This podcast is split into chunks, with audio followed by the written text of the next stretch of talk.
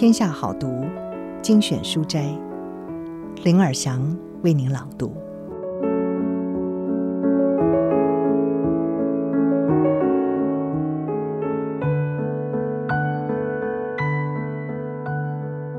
今天要为您朗读的是：隐性优势，限制可成为机会，弱点也可以成为独特资产。善用自己所有条件发光。作者是黄乐仁，他是哈佛商学院的副教授，曾经担任宾州大学华顿商学院的助理教授，也曾经入选 Paul and Quantz 的网站最优秀的四十名四十岁以下商学院教授，学术表现是备受肯定，在二零一六年获得考夫曼基金会奖学金。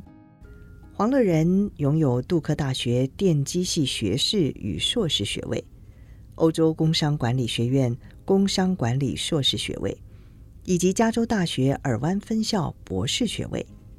他投身教学前，曾经在渣打银行、IBM 全球服务部，还有交生集团任投资银行顾问、管理类的职务。他也是今年《天下》杂志主办的。天下经济论坛冬季场的演讲贵宾，二十分钟的演讲获得台下热烈的回响。今天书斋自创优势，重要的不是好牌在手，而是把一手烂牌打好。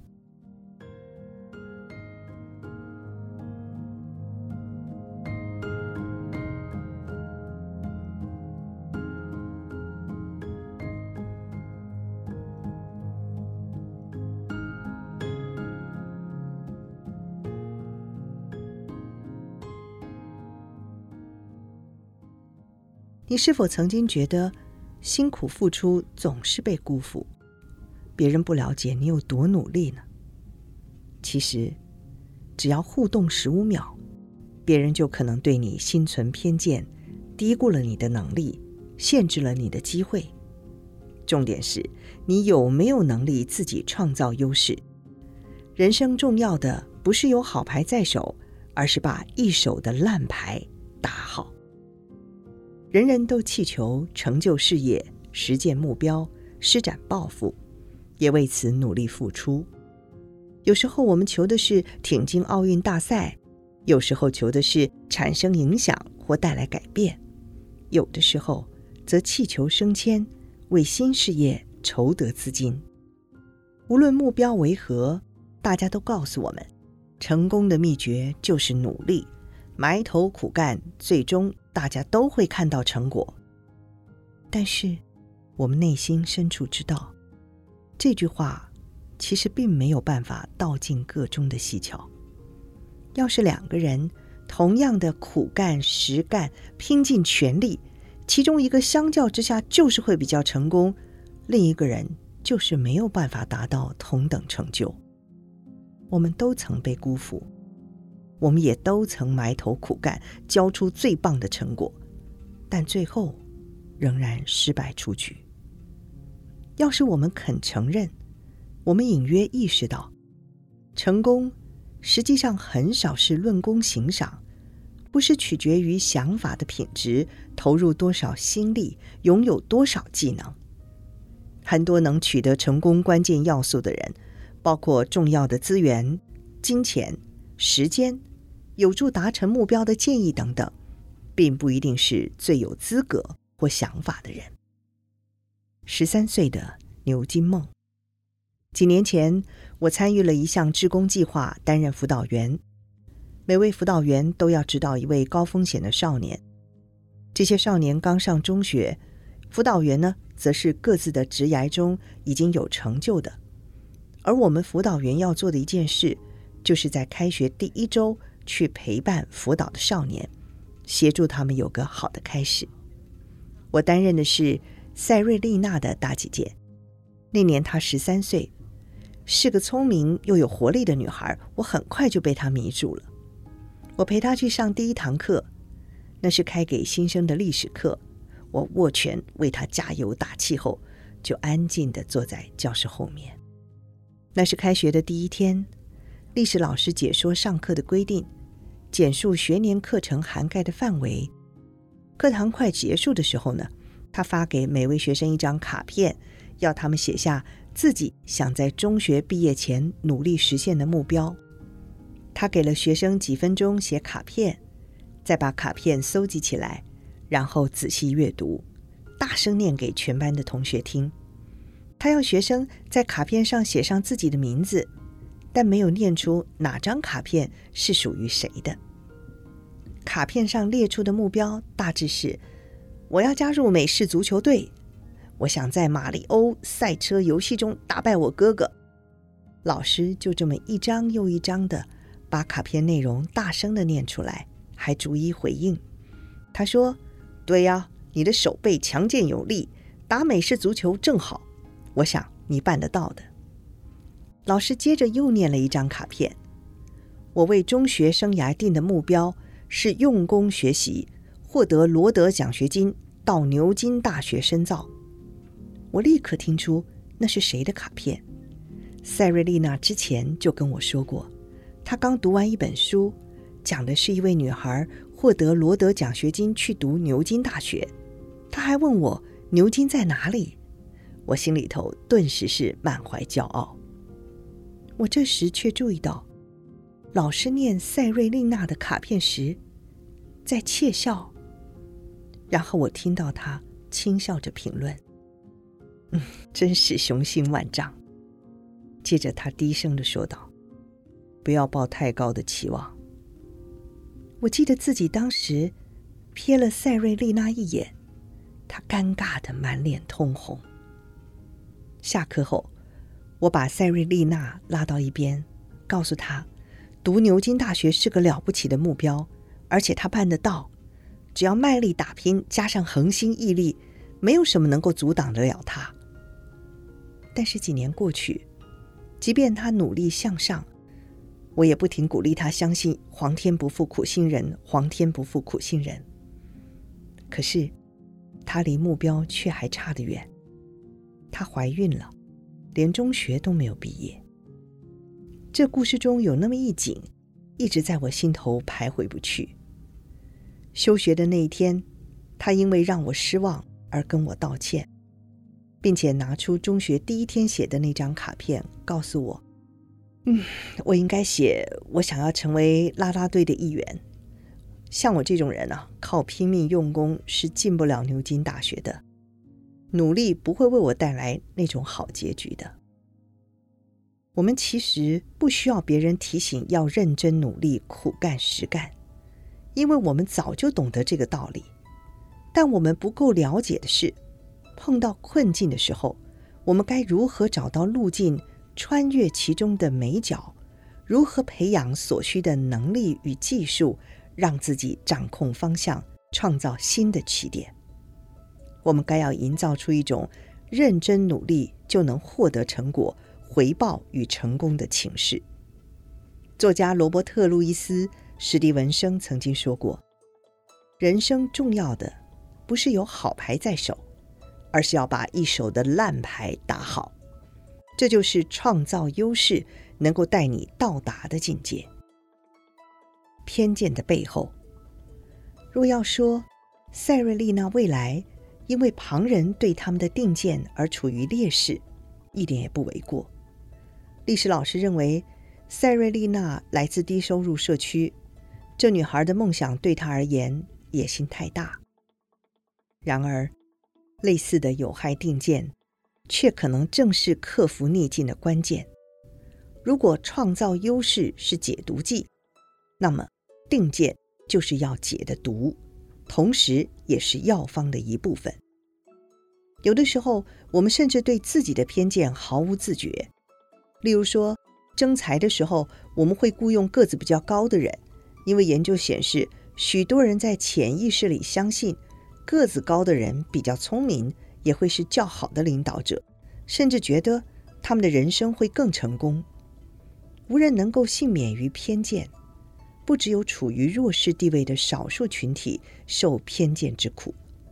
偏见是无处不在，各种各样都有，给人贴上特权富家子的标签很容易，但是要记住每个人都有特别之处，则不容易。而且，也不是特定的某群人才会心怀偏见。举个例子来说，我就发现，男人和女人都一样比较礼遇男性的企业家。我们所谓的偏见或劣势，其实是看法偏差导致的结果。一旦我们把自己对他人的看法和特质连接起来，成为社会认定的好或坏，就会发生偏误。比如说，人们见了黑肤色就联想到男子气概，却又同时将这肤色连结到犯罪。人们会把年长和可靠连结起来，却又认为年长也表示学习动机与学习能力低落。或者是认定女性富同情心，但是又判断她们能力不足。人们只要花一点时间就能产生看法，根据看法去决定特质属性的速度就更快了。心理学家纳里尼·安巴迪和罗伯特·罗森塔尔发现，即使与对方的互动经验单薄到少于十五秒。就能够形成对性格的强烈定见，让我们认定那个人是多么善良、诚实、值得信赖。我们很快就形成定见与决定特质属性，但更重要的是，定见很持久，即使后来看到相反的证据，也很难改变。一旦形成特质属性，就会影响互动的方式、对价值的评价。以及值得什么样的回报？别怪参赛者，是规则问题。社会结构、组织机构，不是有责任建立更公平的环境，让不公不复存在吗？这为什么是个人的责任呢？社会机构当然有责任，每个人都该尽一己之力改变体制，让公基主义得以落实。有权力的人更该如此。但是，我们也得明白，不平等不会那么快就消失。你必须假设体制不会改变，其实会改变，你又为什么要坐等改变呢？我们不能只等着旁人替我们做出公平的决定，为我们的未来做出正确决策，或者是希望别人用我们理想中的方式做事，为自己创造优势。可以让你在不完善的制度中脱颖而出，创造你的专属特权，导引他人对你的看法，创造属于你的特权，这才是让认真努力有更多收获的方法。就像那些投资建议说的：“让你的钱替你赚钱。”我们也应该让自己的苦功将我们带向成功。心理学家沙伊·大卫达和汤马士·吉洛维奇将这形容为逆风与顺风。你必须要下苦功努力，那是必备的要件。但是，一旦你替自己创造优势，就是制造了顺风，让你能够更有效地从努力获得更大收益。逆风则是作用相反的偏见与不利因素，让人更难成功。或许人能达到目的地，但可能要多花上很多时间，甚至也许更痛苦，而且最后可能会耗尽心力，倍感挫折。所以，要为自己制造顺风，让认真努力发挥更大价值，把逆风转变成顺风，用行动让自己变强，不要坐等他人来说你的努力还不够。这么做听来似乎虚假，甚至不诚实。如果你已经被制约，相信埋头苦干才是唯一关键，尤其会觉得不真诚。但你应该特别提防的是这样的替代选项：让别人来决定你的命运。你为什么要任凭别人偷懒的用些许资讯就形成对你的假设呢？你何不自己去告诉他们你是谁？如果你等着他们自行修正看法，那就是把命运交给运气，期待别人付出努力，你让自己成功与否，取决于别人对你的定见与特质的归因。你的努力很重要，但引导世界了解你的努力有多重要，是你自己的事。你手上的牌是别人发的，但你自己才是打这手牌的人。你拿了一手牌，但决心不让人说你拿了一手烂牌，这不是虚伪。用新的信念取代旧信念。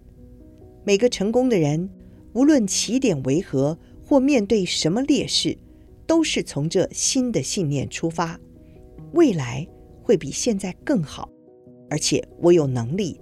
让未来更好。一旦你理解，看法决定特质，特质影响决定，你的认真努力就能为你带来更大的效益。对于多数人来说，就是要把自己定位为刻板印象的解读剂，才能导引别人的看法，为别人营造喜悦，最终让旁人看见你能带来的独特价值。弄清楚自己的定位与脉络，会带给你独一无二的专属优势。当你有了优势，努力就能够更有效率地点燃引擎，将你往成功推进。所谓的掌握优势，就是该如何在何时何处投入心力。我过去十年的职业生涯里，一直在研究攻击主义的迷思，但更重要的研究是。世界永远不可能完全公平，风险与失败在不同人身上的影响也不同，所以我们该如何行动？我研究过，人们了解观感是把双面刃的影响，以及如何透过这种觉察替自己培养有利条件。我还发现有很多方法可以让自己取巧有利条件。也就是创造优势，超越那些看似既有优势者，以及还不懂得替自己创造优势的人。接受、掌握，让它为你所用，化劣势为优势。练习、擦亮，让人们瞩目，成为反直觉的存在。以上书摘摘自《天下杂志》出版《隐性优势》。限制可成为机会，弱点也可以成为独特资产。善用自己所有的条件，发光。